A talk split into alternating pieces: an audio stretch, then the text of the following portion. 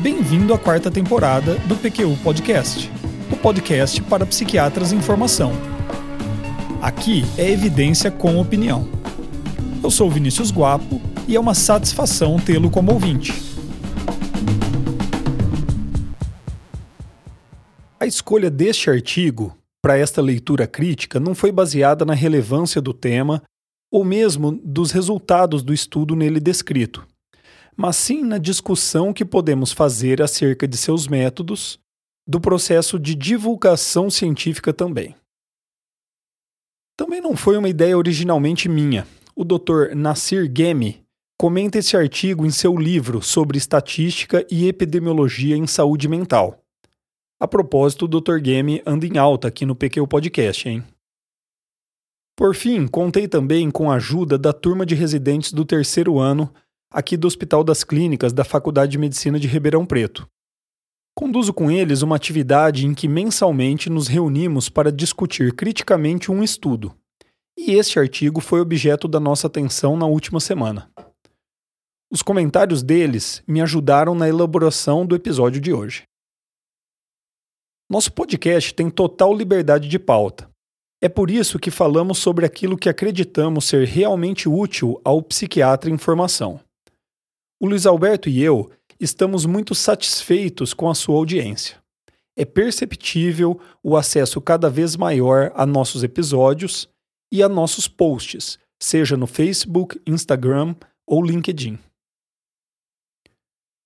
O título do, do artigo, colocado na berlinda aqui hoje, é Mortalidade e Depressão pós-AVC um ensaio clínico de antidepressivos controlado por placebo. Ele foi publicado em 2003 por Ricardo Jorge e colaboradores no American Journal of Psychiatry, periódico da APA, com fator de impacto 13 e muita credibilidade entre psiquiatras. O título antecipa um ensaio clínico de antidepressivos controlado por placebo e que avalie a mortalidade de pacientes com depressão pós-AVC. Vamos ver que não é bem assim, em mais do que um sentido. Mas eu não estou querendo dar spoilers aqui.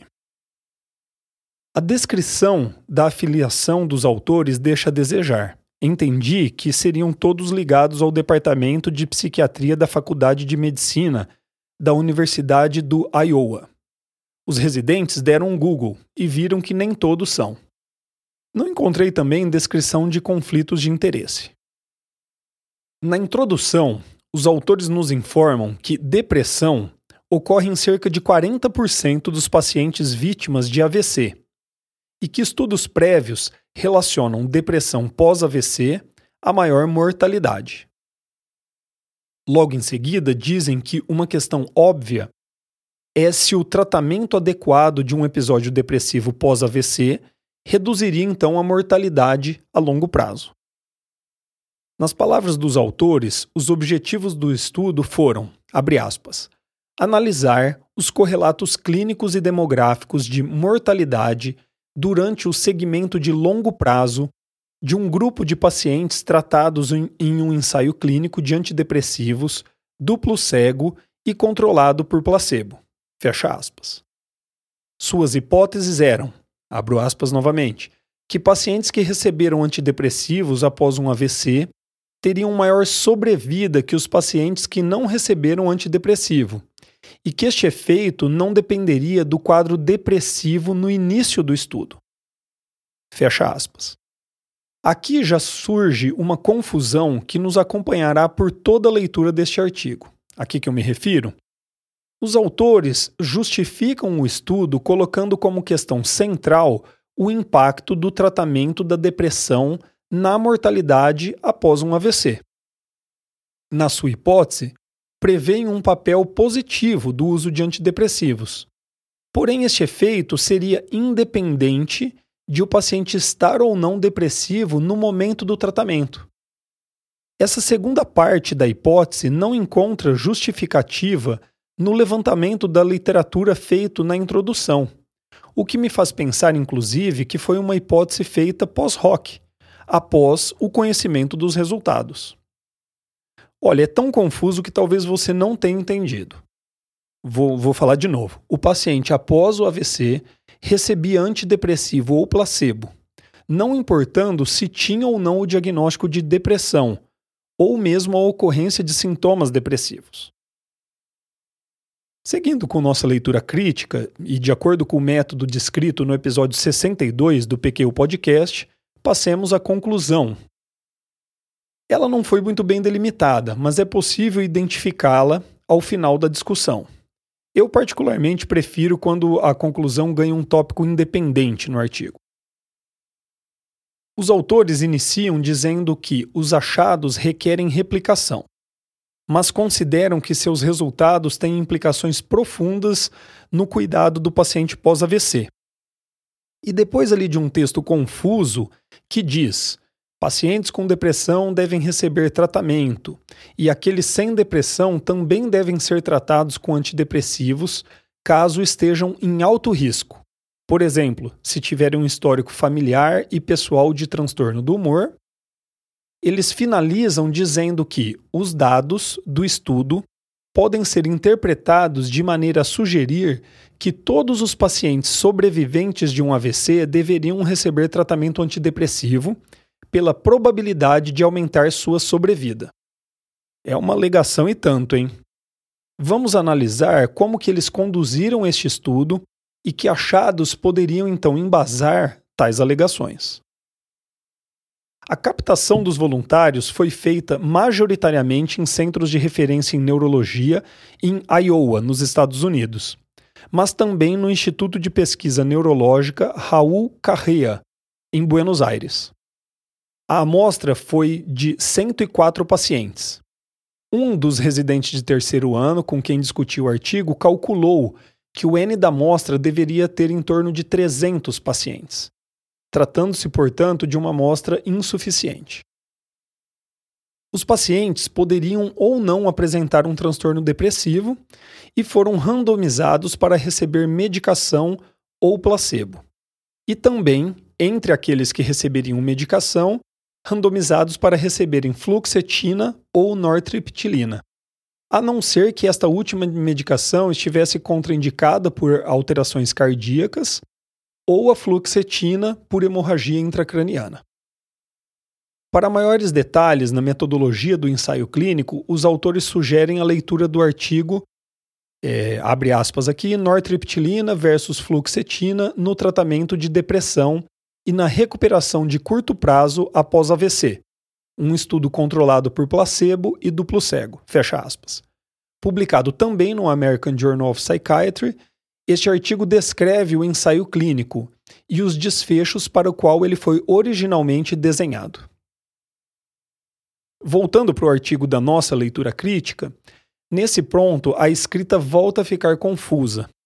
Ele começa por descrever o segmento realizado, dizendo que os dados de mortalidade foram obtidos para os 104 pacientes e que 63 dos 69 pacientes que completaram o estudo nos Estados Unidos tiveram um segmento mais intensivo nos 24 meses após a captação, com avaliações aos 6, 9, 12, 18 e 24 meses. Até aí tudo bem. Mas então, os autores descrevem ainda na seção sobre metodologia, resultados acerca das características da amostra, taxa de desistência em cada grupo e características sociodemográficas e clínicas do grupo. Meio fora de lugar, não? Seguindo adiante, tanto por entrevista direta com o paciente, nos casos em que foi realizado o segmento, quanto por entrevistas com familiares e cuidadores, ou ainda pesquisa de registros médicos, foi avaliada a presença dos seguintes fatores de risco para doenças cardiovasculares: hipertensão arterial, diabetes, tabagismo, obesidade hipercolesterolemia. Além disso, também foram consideradas as seguintes doenças associadas: insuficiência cardíaca, fibrilação atrial, doença coronariana e DPOC. Diagnóstico de depressão foi feito a partir dos critérios do DSM-4, e a avaliação da gravidade dos sintomas depressivos pela escala de Hamilton. Os autores definem então resposta terapêutica como diminuição de 50% do score final. Como os autores não descrevem os resultados quanto à resposta a antidepressivos, fica difícil entender se estão se referindo à avaliação feita durante o ensaio clínico ou durante o segmento de mortalidade. Só para deixar claro, no meu entendimento, os pacientes usaram antidepressivos de maneira controlada apenas durante o período de 12 semanas do ensaio clínico. Depois disso, estavam livres para utilizarem ou não aquilo que lhes fossem prescritos, é, prescrito por seus médicos assistentes.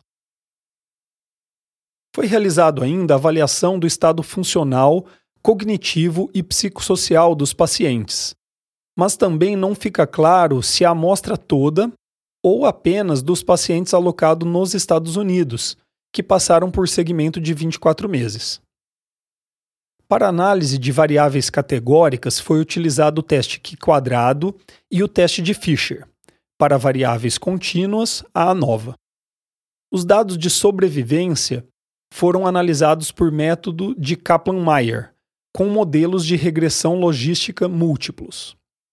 A leitura da metodologia foi para mim um suplício. Não porque eu não goste de analisar essa parte de um artigo, mas porque, como já disse, a descrição é simplesmente confusa.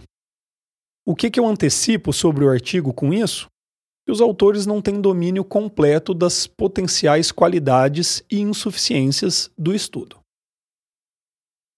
Vamos em frente aos resultados. Durante um período de até nove anos, 48% dos pacientes haviam falecido.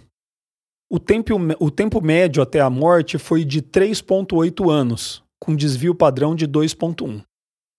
A comparação entre o grupo de pacientes que morreu durante o segmento e o dos que sobreviveram mostrou que o grupo que morreu apresentou frequência significativamente maior do diagnóstico de diabetes. A idade e a ocorrência de AVC do tipo hemorrágico também foram significativamente maiores no grupo de pacientes que morreram. Não houve diferença significativa de outros fatores de risco ou doenças comórbidas entre os dois grupos. O diagnóstico de depressão no início do estudo não se relacionou com a mortalidade no segmento.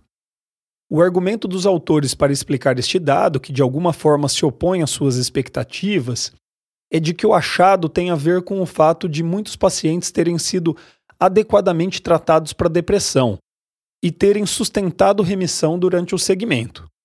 Esse argumento simplesmente não pode ser defendido com os dados apresentados pelos autores.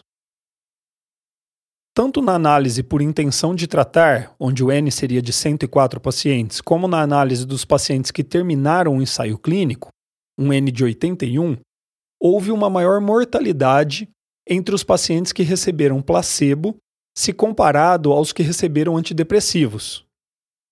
Um P de 0,03 na primeira análise e 0,005 na segunda. Tanto pacientes com depressão quanto sem depressão tiveram maior sobrevida pós-AVC após o uso de antidepressivo. Não houve diferença quanto ao uso de fluoxetina ou nortriptilina. Por fim, a aplicação de um modelo de regressão logística com variáveis associadas ao aumento de mortalidade, a saber, idade, tipo de AVC e diabetes, mostrou que a associação entre antidepressivos e maior sobrevida manteve-se significativa. Na discussão, os autores apontaram duas limitações de seu estudo. A primeira, que os pacientes estudados constituem uma amostra da população do Iowa, e por isso os achados podem não ser válidos para outras populações. E a segunda, de que não houve monitoramento do quadro depressivo dos pacientes ao longo do segmento, e que teria sido importante fazê-lo. Essa segunda limitação, apontada pelos autores, toca em um problema de maior magnitude e que foi abordado pelo Nasser Game no livro já citado. A saber, o estudo não é um ensaio clínico em toda sua extensão. Não quero dizer com isso que não podemos classificá-lo como um ensaio clínico. Sim, podemos. Afinal de contas, há uma intervenção e a medida de um desfecho a partir dessa intervenção, E esta é a característica definidora de um ensaio clínico. Mas quero apontar que o modelo do ensaio clínico randomizado se presta particularmente a controlar vieses, especialmente confundidores. E depois de 12 semanas de tratamento, o estudo aqui discutido ganha características muito mais de um estudo observacional do que de um ensaio clínico, já que o desenho do estudo não garante qualquer controle ou monitoramento de inúmeros potenciais confundidores, e não apenas do quadro depressivo, como apontado pelos autores. A solução seria então jogar os dados no lixo, ignorá-los? Certamente não. Mas uma maior, uma maior consciência desse problema por parte dos autores teria dado à interpretação dos dados mais clareza e comedimento. A começar pelo título. Como apontei lá no início do episódio, mas não quis me precipitar nas críticas. Eu não gosto da ideia de o título chamar a atenção do leitor para a classificação do estudo como um ensaio clínico, quando ele não contém todas as qualidades de um, como acabei de explicar. Além do mais, o título sugere que o ensaio clínico seria sobre uma intervenção com antidepressivos para tratamento de depressão pós-AVC e tendo como desfecho principal a mortalidade dos pacientes. Mas os próprios autores optaram por administrar antidepressivos independentemente da presença ou não de um episódio depressivo, ou seja, o ensaio clínico não tem nada a ver com depressão pós-AVC, que foi ali colocada no título. Esse mesmo problema permeia também a introdução e a discussão do artigo. Na introdução, Jorge e colaboradores nos levam por um raciocínio que diz mais ou menos o seguinte: ó, depressão é muito comum após AVC e parece estar relacionada a pior, a pior recuperação e maior mortalidade. Além disso, é sabido que antidepressivos são eficazes em tratar depressão pós-AVC. Nesse ponto, há uma quebra no raciocínio lógico, e os autores usam estes argumentos para justificar o estudo e até mesmo a opção de administrar antidepressivos a pacientes que sofreram AVC, mesmo que não estivessem deprimidos. Faltou uma peça nesse quebra-cabeça, não foi? Eu quero dizer o seguinte: de onde tiraram a ideia de dar antidepressivos, inclusive para quem não estava deprimido? Já na discussão, em diversos momentos, a depressão, seus mecanismos e suas consequências são utilizados para justificar os motivos pelos quais o uso de antidepressivos poderia aumentar a sobrevida dos pacientes. Quer um exemplo? Ele diz que, abre aspas, pacientes deprimidos podem não aderir às recomendações de tratamento ou de mudanças de comportamento. Fecha aspas. E isso levaria a piores desfechos. Ok, faz sentido. Mas nem todos os pacientes do estudo estavam deprimidos ao iniciarem um ensaio clínico. E durante o segmento não foi monitorado se eles desenvolveram ou não depressão. Eu sei que eu estou sendo minucioso, mas não é esse o objetivo de uma leitura crítica. Um detalhe em um gráfico apresentado no artigo, mostra como os autores parecem desatentos às particularidades de seu ensaio clínico. O gráfico mostra a curva de sobrevivência dos pacientes. No eixo Y, temos a taxa de sobrevivência em porcentagem. E no eixo X, o tempo, no caso, os nove anos de segmento. As curvas de ambos os grupos partem de 100% e vão diminuindo ao longo dos nove anos. Você certamente já viu gráficos assim. O detalhe é que na legenda dos grupos você lê pacientes recebendo antidepressivos e pacientes recebendo placebo. Veja bem, nenhum desses pacientes esteve recebendo qualquer intervenção pelos nove anos do segmento, e sim por apenas 12 semanas no início do estudo. Parece um detalhe, mas é uma distorção grave, na verdade, a legenda deveria ser pacientes que receberam ou não antidepressivos lá atrás, durante as 12 semanas de duração do ensaio clínico. Outra passagem interessante sobre esse artigo é a seguinte: o Dr. Jeffrey Sonis, professor do Departamento de Medicina Social em Chapel Hill, escreveu um comentário publicado no próprio American Journal of Psychiatry, colocando os resultados apresentados sob suspeita pela possibilidade de confundidores não controlados. Ele aponta um equívoco por parte dos autores nos critérios utilizados para incluir variáveis no modelo de regressão logística. A referência desse comentário consta na lista de referências desse episódio no nosso site www.pqpodcast.com.br. Caso você queira ver detalhes do argumento lá do Dr. Sones. O que me chamou a atenção foi a resposta dos autores.